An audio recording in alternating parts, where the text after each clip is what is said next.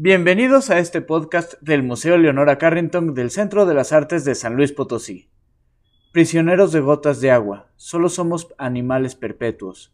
Así nos dice el libro del que hablaremos hoy, titulado Los campos magnéticos, publicado hace exactamente 100 años y considerado como el primer texto surrealista. Muchas gracias por acompañarnos, yo soy Fernando Barragán.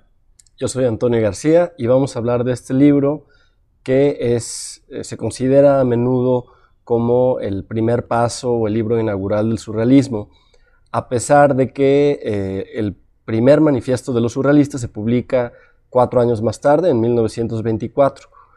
Eh, pero este es el primer libro en el que se practica la escritura automática. Y esta palabra automatismo es la que usa el fundador del surrealismo, André Breton, para definir en qué consiste este movimiento automatismo hecho prácticamente, bueno, como dice ahí, automáticamente, sin pensarlo. Automáticamente, sin pensar. Entonces era una forma de escribir que es este, un reto, digamos, para, para los escritores, que en este caso fueron dos, porque era Philippe Supo y también André Breton. Eh, bueno, él era un poeta y pensador francés, eh, francés que fue el fundador y líder de los surrealistas. Pero él había comenzado su carrera como estudiante de medicina. De hecho, durante la Primera Guerra Mundial lo envían a trabajar a un hospital en París con pacientes de trauma que presentaban algo a lo que le llamaban precisamente automatismo, es decir, conductas repetitivas, inconscientes y que habían sido bautizadas con este nombre por un neurólogo que se llama Pierre Janet. Esta palabra automatismo entonces la adoptan los surrealistas para nombrar a esta técnica, este método, esta forma de escribir, sin que haya como una mediación del pensamiento racional. y además de Janet Breton, trabajó bajo la influencia del pensamiento psicoanalítico presentado por Sigmund Freud en la interpretación de los sueños. Eh, esto fue en 1900, y libro que por, por cierto no tenía traducción al francés en ese momento, pero del que se hablaba en artículos publicados en Francia. Y en este libro Freud plantea que el inconsciente es la verdadera realidad psíquica y por ello una parte de la mente que es necesario comprender para entendernos mejor a nosotros mismos. O sea, darnos cuenta que adentro de nosotros existen estos pensamientos que puede ser nuestra, ahora sí que nuestra realidad. Sí, una todavía más amplio que el pensamiento racional está todo este universo del, del inconsciente que no siempre es directamente accesible. De hecho, eso va a ser como un punto de desacuerdo entre los surrealistas y el psicoanálisis, porque para ellos, eh, ellos lo que querían hacer era extraer, vamos a decir, esos contenidos por sí mismos, porque los encontraban interesantes, los encontraban liberadores, precisamente porque ahí no hay todavía... Eh, censura, sino que es un pensamiento, pues, como se da, como cuando estamos soñando. Y como cuando piensas algo también y que dices, ay, no, no, no, no puedo estar pensando eso. Exacto. E incluso más allá, porque eh, lo que creía Freud es que los impulsos animales son filtrados por instancias que las censuran y que el pensamiento consciente solo registra lo que queda después del filtro. Es decir, que ni siquiera nos enteramos directamente de algunos pensamientos que están por ahí en la mente, eh, todos estos impulsos, por ejemplo, eh, pueden ser conductas violentas, ¿no? O pueden ser este, instintos sexuales. Y todas estas pulsiones están ahí, pero ya no las detectamos porque antes de que nos enteremos, ya nuestra mente las filtró. Eh, pero ahí están y afectan al individuo. Es decir, por ejemplo, a alguien que está sintiendo sin enterarse constantemente agresión o ansiedad, pues claro que se refleja de algún modo. ¿No? Se puede somatizar, por ejemplo, cuando alguien presenta síntomas físicos de algo que en origen pues más bien es un problema psicológico, o, bien puede llevar a una neurosis o incluso a una psicosis. Entonces, Freud lo que quería era meterse ahí, a ese mundo, para aprender del individuo y curarlo. Entonces él usaba la libre asociación de ideas, que es este ejercicio o este método conocido por muchos de nosotros por lo menos, digamos, este, de lejos, que es lo del diván, ¿no? O sea, cuando el paciente se sienta en un diván, empieza a hablar y hablar y hablar, eh, sin, de forma automática, vamos a decir, sin siquiera pensar en lo que está diciendo, y bueno, el, psicoanalista lo escucha y espera acercarse a esa parte profunda de la mente que es el inconsciente. Y de ese modo conocer qué deseos, qué miedos, qué impulsos hay ahí, eh, abajo de esta capa consciente, o sea, más allá de, las instancias de la censura. Y finalmente con, con, este material, Freud buscaba poder curar al individuo. Claro, una forma psicológica de arreglar nuestra nuestra personalidad o los problemas que tenemos, pero para Breton pues significaba o buscaba otras cosas, ¿no? En cambio él pues no lo usaba de forma clínica esta información, sino el interés en revelar al ser humano en esta dimensión amplia y por medio de la escritura o las artes visuales compartirla con otros. Freud quiere curar, Breton quiere revelar. A eso me encanta esta, esta frase. Y está bien usar los descubrimientos y avances médicos, psicológicos para diferentes cosas. Sí, y Freud un poquito lo que él eh, tuvo el desacuerdo con los surrealistas, porque de hecho Breton lo visita en 1921, es que básicamente le dice, bueno, está muy bien lo, que ustedes quieren hacer con, el arte, pero él no le veía el, valor, porque decía que esas imágenes o todas esas palabras que ellos estaban extrayendo al acercarse a los sueños, a la hipnosis, a los estados alterados de la mente, no tenían sentido fuera del ambiente eh, de la relación entre el paciente y el psicoanalista, porque el psicoanalista obviamente le pide al paciente todo un contexto. Entonces, por ejemplo, una imagen que puede parecer que no tiene ningún sentido para, para, vamos a decir, para alguien, para otra persona a quien se le presentó en un sueño esa imagen, si le empieza a analizar, luego cae en cuenta que tiene que ver con su vida y que tiene un sentido este, personal que tiene que ver con su historia de vida. Entonces Freud decía, bueno, si, si quitamos la historia de vida de estas imágenes, pues nos encontramos con cosas que, que, no tienen ya una explicación y nadie las va a entender. Pero Breton le estaba apostando a que hay algo en común entre la gente. Es decir, que el inconsciente no es solo un fenómeno individual, que es como lo veía Freud. Sino como un inconsciente colectivo. Exactamente, más al, al estilo de Jung. Entonces, ya con eso, Breton sí tenía una herramienta para decir, ok, igual y no es inmediatamente obvio lo que significa esa imagen, pero al final uno también le puede, la puede analizar en base a la experiencia propia y algo te, va, algo te va a decir. Además, a Breton no le gustaba mucho la idea de la explicación de las cosas. Hay una anécdota de que se encontraron estos frijoles mágicos. Ajá, las habichuelas mágicas. Las habichuelas mágicas, los, no, pero los saltarines, los mexicanos, ¿sí sabes? Ah, y ya, este, y estaba Bretón con alguien más, en este momento no, no recuerdo con quién, pero uno de, eh, uno de ellos dijo, bueno, pues si quieres saber por qué salta el, frijol, pues ábrelo, ¿no? Y, vas a ver al insecto adentro. Y al parecer Bretón se insultó mucho, dijo, no, pues eso es como romper con el misterio. Entonces, él prefería como cuando te explican un truco de magia. Exactamente. Que dices, prefiero, o sea, me hubiera gustado no entenderlo y quedarme con la idea de que eso fue realidad. Exacto. Entonces, bueno, eran puntos de vista muy distintos, objetivos muy distintos, de lo que se podía hacer con esa idea del, inconsciente y de los materiales que podían ellos extraer de ahí. La intención, que nos conozcamos más plenamente, superando las limitaciones del pensamiento racional dominante de la civilización occidental. De este modo, Breton fundamentó a su proyecto. Explorar el inconsciente es una herramienta de la liberación el arte es importante no por ser bello o interesante, sino en tanto ayude a conseguir la emancipación.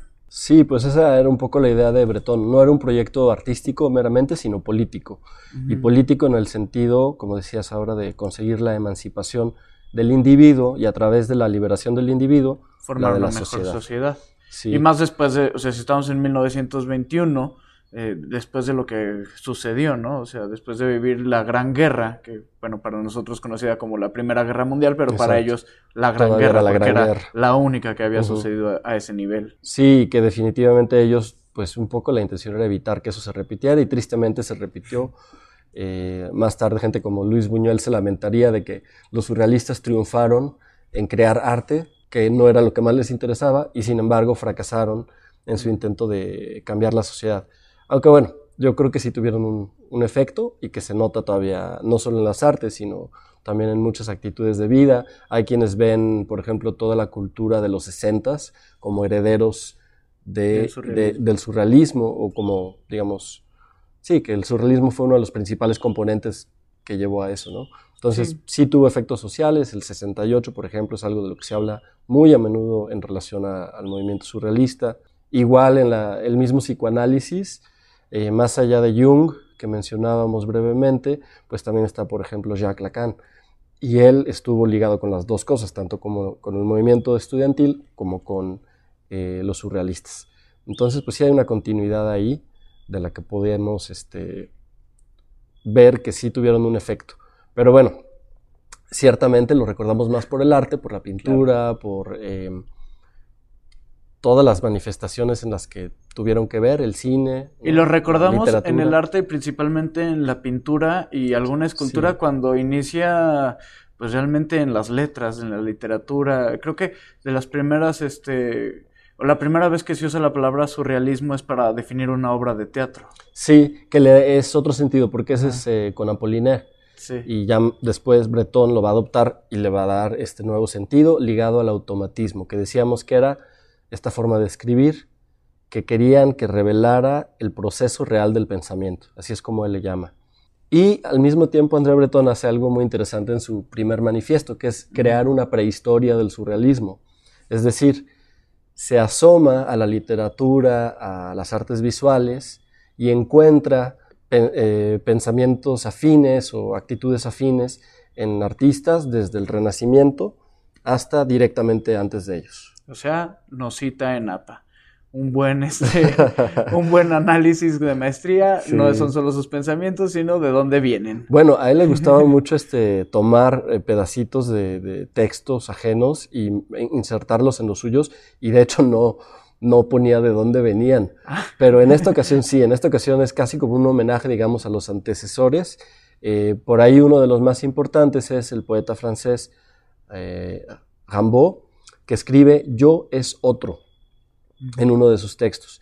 Y esto Breton lo entiende como una forma de adelantarse a la idea del inconsciente y a la idea de la escritura automática, que a la vez contiene y supera al escritor consciente. Es decir, el escritor consciente solo se entera de una parte de lo que está ahí en su, en su mente y en cambio con esta actitud del automatismo se supone que podía tener acceso a más material y sobre todo crear combinaciones inesperadas entre imágenes, entre palabras, que era lo que les interesaba a ellos. Él también tiene influencia de un, un amigo suyo que se llama Jacques Bachet, un amigo de, juventud con el que iba mucho al, cine. Entonces ellos entraban y salían de las películas sin, eh, eh, sin poner atención siquiera al programa, sino que se metían a una sala y al poco tiempo se salían y se cambiaban de película. Y lo que querían crear era una especie de collage mental, donde pues cosas que nadie había planeado que se reunieran, pues de pronto pues ya estaban una después de la otra. Y además de que ese es un ejercicio increíble de dejar ir o sea, bueno, yo no podría. Yo me imagino así como que entrar al cine y que no me cuenten el final y ver el final de otra película. Suena muy interesante, pero es algo difícil de, concebir. Sí, es como una especie de, apertura a, lo inesperado, ¿no? Eh, y este concepto, pues es muy parecido a cuando hablamos del collage de, de imágenes, ¿no? En el sentido como coloquial que lo conocemos todos, donde pones imágenes o fragmentos de imágenes tomadas de diferentes lugares y se reúnen todas en una misma, en una misma superficie. Y él hacía lo mismo con eh, la literatura. Una de las cosas que hacía era enviar cartas collage a sus amigos. Por ejemplo, durante la Primera Guerra Mundial, o la Gran Guerra, como decías, eh, uno de sus amigos, Aragón, recibe una de estas cartas y dice de ella, en un papel resistente disponía en todos los sentidos recortes de prensa, textos copiados por él mismo y noticias para un soldado como yo. Es decir, él estaba ahí en la guerra y recibió esta, esta carta. Y tiene, por ejemplo, también un poema que se titula A.B., que son sus iniciales. André Breton. Exactamente, que consta nada más de cinco líneas. Y en esta se describe a sí mismo. El poema dice, cabellos rubios, ojos grises, frente ancha, nariz aguileña, rostro ovalado. Pero si vemos la foto de Bretón, nos damos cuenta de que él realmente no era, no era así. No era así. La descripción no venía de verse en el espejo, sino que la copió de su cartilla militar. Y en la cartilla militar, bueno, pues igual y el color de ojos no fue tan exacto, la forma de la nariz sobre todo llama la atención que pues más bien tenía nariz recta y el color de pelo también les falló un poquito, pero él se fue por la cartilla militar en vez de verse en el espejo. Entonces nos habla de una actitud que es como de tomar algo ya preexistente, esta descripción, a pesar de que no era, eh, que no era exacta. Oye, y bueno, ahí iniciamos con el surrealismo con forma de palabras, de letras, pero ¿cómo llega eh, la primera imagen automática? Bueno, las primeras imágenes no son imágenes reales o físicas, sino más bien en la mente de André Breton y aparece en el primer manifiesto. Ahí dice, una noche antes de dormirme, percibí, articulada con tanta nitidez que era imposible cambiar ni una sola palabra, una frase bastante rara, que me pareció insistente. Una frase, me atrevo a decir, que llamaba a golpes en los cristales. Era algo como, hay un hombre cortado en dos por la ventana. Entonces esto es antes de que nadie cree o, este, produzca una imagen surrealista. Bueno, excepto si le creemos a Breton y a su prehistoria del surrealismo, entonces ya, lo habían hecho antes. Pero de ellos, este, más bien esto es como una... Es, la, primera imagen surrealista en el, en el sentido de que es la primera vez que él acepta a las imágenes como parte de, bueno, y esta idea de transmitir estas imágenes y palabras, eso es lo que se convierte en el proyecto del libro Los campos magnéticos, que lo escribió junto al poeta Philippe Soupault, y el libro es un ejercicio en un tipo de escritura que a veces se ha llamado de corriente del pensamiento o corriente de la conciencia, es decir, una transcripción del pensamiento sin filtros, de por medio, tal y como propone en el primer manifiesto cuatro años más tarde, en 1924, donde encontramos la definición de surrealismo. Sí, y en, este, en el primer manifiesto lo define como automatismo psíquico puro, por cuyo medio se intenta expresar tanto verbalmente como por escrito o de cualquier otro modo el funcionamiento real del pensamiento, dictado del pensamiento con exclusión de todo control ejercido por la razón, y al margen de cualquier preocupación estética o moral. Entonces da una, definición como de diccionario, ¿no? y, la primera palabra es automatismo. Entonces, por lo menos en sus inicios, esta idea del automatismo era la idea central, ¿no? Vamos a decir, para cómo hacer literatura o arte surrealista. Eh, claro que esto va a cambiar, pero por lo menos en este momento es la primera palabra en la definición, es a lo que le da el, lugar central. Y luego agrega otra definición que dice enciclopedia, filosofía. El surrealismo se basa en la creencia en la realidad superior de ciertas formas de asociación que habían sido desestimadas, en la omnipotencia del sueño, en la actividad desinteresada del pensamiento. Tiende a provocar la ruina definitiva de todos los otros mecanismos psíquicos y a suplantarlos en la solución de los principales problemas de la vida. Entonces le da como muchísima importancia a esta nueva forma de, pensar. ¿Sabes qué, frase de esta eh, eh, definición me, llamó la atención?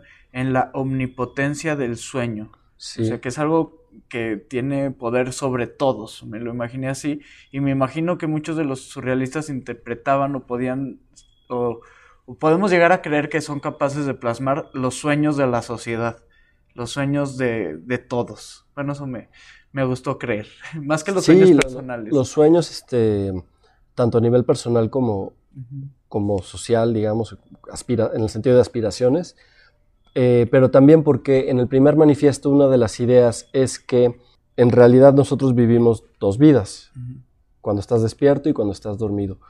Y Bretón lo que plantea es que se les dé igual valor a ambas. Es decir, Normalmente lo que como actuamos es la vigilia es la vida real y los sueños es una especie como de pues capítulos que no tienen ni siquiera continuidad y que no son reales, son fantasías, que no tienen importancia. Y él propone que sí se les dé importancia. Entonces sí hay como un rescate también ahí de qué valor se le debe dar a esa vida eh, onírica. Claro. En su libro Los campos magnéticos buscaron ser los taquígrafos del pensamiento, la interioridad revelada de la forma más directa posible, lo escriben en una semana, escribiendo un capítulo por día y manteniendo el proyecto en secreto. Sí, no le podían revelar a nadie lo que estaban haciendo hasta que estuviera terminado. Era una, digamos, una de tantas medidas que se pusieron eh, autoimpuestas para, pues sí, para tratar de hacer un libro verdaderamente de escritura automática. Em, pero incluso en ese momento, que es, digamos, el primer libro surrealista, el primer libro completo de escritura automática, ya se nota que el automatismo es un ideal, no es algo que se pueda hacer completamente. Es decir, en el manuscrito hay correcciones de ambos autores, hay correcciones en ortografía, gramática, puntuación, eh, cambios para hacer más legible el texto, variantes semánticas, mejoras en el estilo incluso. También hay modificaciones editoriales, es decir, cambio en el orden de líneas, párrafos, eh, capítulos, inserción de oraciones y aunque muchas de estas correcciones son menores, sí marcan que hay un límite, digamos, en qué tan automática puede ser la escritura. Eh, Supo, al parecer, fue quien se resistió más a estos cambios. Eh, de hecho, nos dice, yo me rehusaba firmemente a corregir estos textos, de las revisiones o las mejorías, y Bretón terminó por aceptar mi decisión. Entonces, bueno, pues ambos corrigieron un poco, eh, parece que uno más que el otro, pero sí queda claro que es más bien como un objetivo, un ideal, y que no se puede hacer completamente, simplemente porque le tienes que dar forma de libro, lo tienes que pulir un poquito al final. Claro, es como la pintura, me imagino, haces el boceto y el boceto es puede que sea esa creación surrealista, esa creación auto, automatiz, no automatizada, perdón, autómata, y luego ya lo pintas, luego ya le das como una forma. Entonces es como esta parte de edición y de darle todavía un poquito más de entendimiento para hacer los demás. Sí, como ese pulir al final que se lo encontramos a veces en los cadáveres exquisitos, ¿no? Para que quede como más unido todo, o en la pintura, por ejemplo, con Joan Miró, que comienza a veces con una especie de garabato, pero después cuando pinta, pues tiene que tener mayor control automáticamente, o sea, si va a seguir las líneas que hizo, pues va a tener que, eh, que dejar ya de lado el proceso automático para completar el cuadro. Entonces, pues sí, esto sucede en la escritura y sucede después también en las artes visuales. Sí, como dice Marguerite Bonnet, editora y estudiosa de Breton, el automatismo es un objetivo que el poeta se propone sin jamás alcanzarlo del todo. Sí, y otra cosa importante es que escriben dos personas eh, y que no distinguen sus voces, es decir, no es que un capítulo venga por uno y el otro, el siguiente por el otro, ni nada así. Nadie sabe exactamente cuál línea, bueno, eh, obviamente investigando se puede saber una parte de eso, pero no, la intención era que se confundieran ambas voces, ¿no?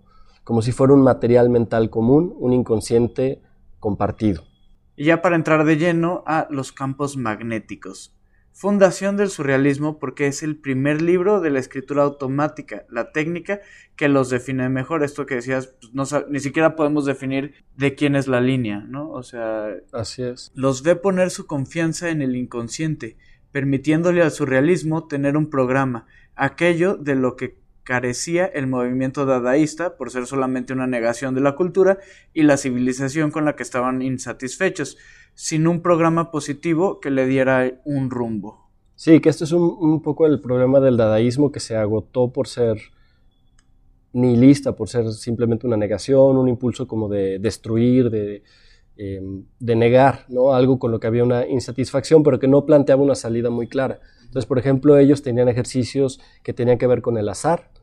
Eh, por ejemplo, estos poemas como el que, el que explican en el que pones partes de un texto recortadas en un saco, lo agitas y luego lo echas al piso y lo que salga ya es el poema, ¿no? Entonces, esa técnica estaba muy padre, digamos, inicialmente era como muy em, emocionante decir, ah, entonces cualquiera puede ser poeta y el poema se arma solo, o sea, porque es un fruto del azar. Pero al mismo tiempo, también es un poco decepcionante porque dices, bueno, ok, ¿qué tantas veces puedes hacer un poema así sin aburrirte, no? O qué tanto mérito puede haber, cómo distingo lo bueno de lo malo, lo valioso de lo no valioso. Eh, entonces planteaba este problema como de que era un, que no tenía un programa precisamente, ¿no? un programa positivo, una propuesta. La avaricia es un bello pecado recubierto de algas y de incrustaciones soleosas. La oigo todavía muy bien cuando coloco la oreja sobre mi mano como una concha. Va a dar la vuelta en el mes de julio o de agosto. Esto es parte de los campos magnéticos, estaciones en Bretón 2002, del 8 al 9. La cita completa. sí, estas son dos frases tomadas de esta parte que se llama estaciones y eh, pues son ejemplos ¿no? de los resultados que obtenían y se ve como si pulen la frase, es decir, no es, no es escritura automática pura, sino editada, vamos a decir.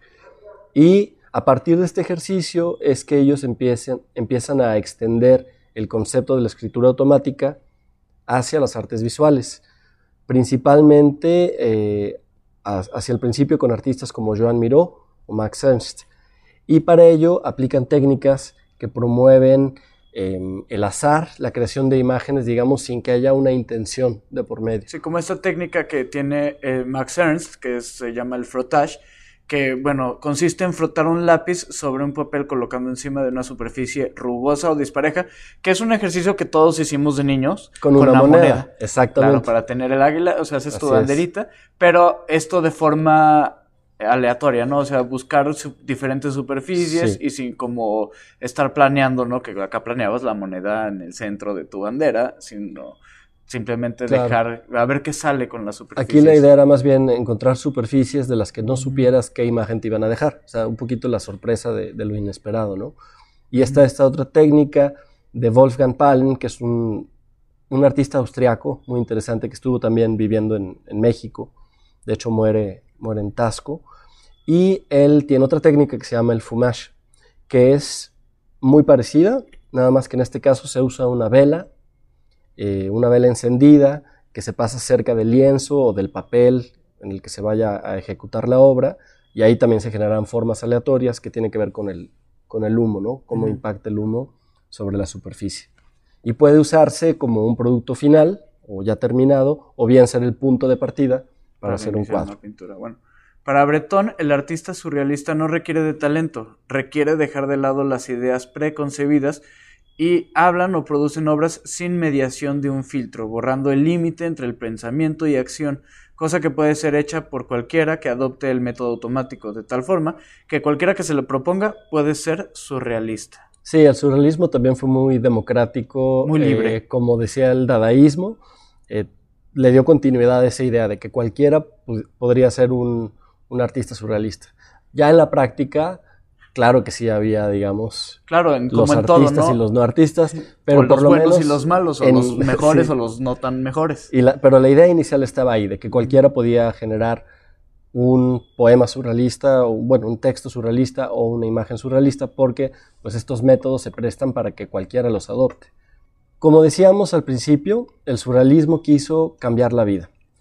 Y por eso buscaron trabajar con el Partido Comunista cuando éste se presentaba pues como la, alternativa, una, una oportunidad. El cambio. Sí, el cambio que ellos querían para la sociedad. Pero esta relación siempre fue muy complicada y pues termina porque ellos se decepcionan con las acciones de Stalin y declaran que el régimen soviético se convierte en la negación misma de lo que debería ser.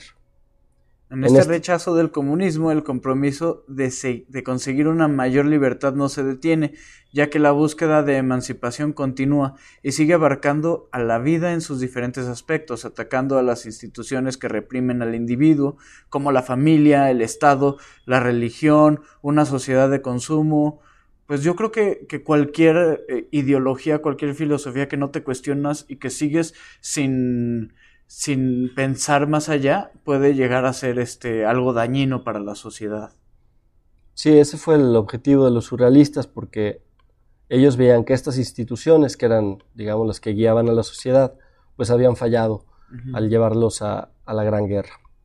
Pero bueno, pues ya es tiempo de terminar por el día de hoy. Y eh, pues quiero cerrar con unas palabras tomadas del primer manifiesto, que dice, vivir y dejar vivir son las soluciones imaginarias. La existencia está en otra parte. Muy interesantes las palabras como para ponerse a, reflexionar y a, así que a interpretarlas, porque no están tan sencillas. Pues esa otra parte es precisamente ese universo al que se querían asomar ellos, ¿no?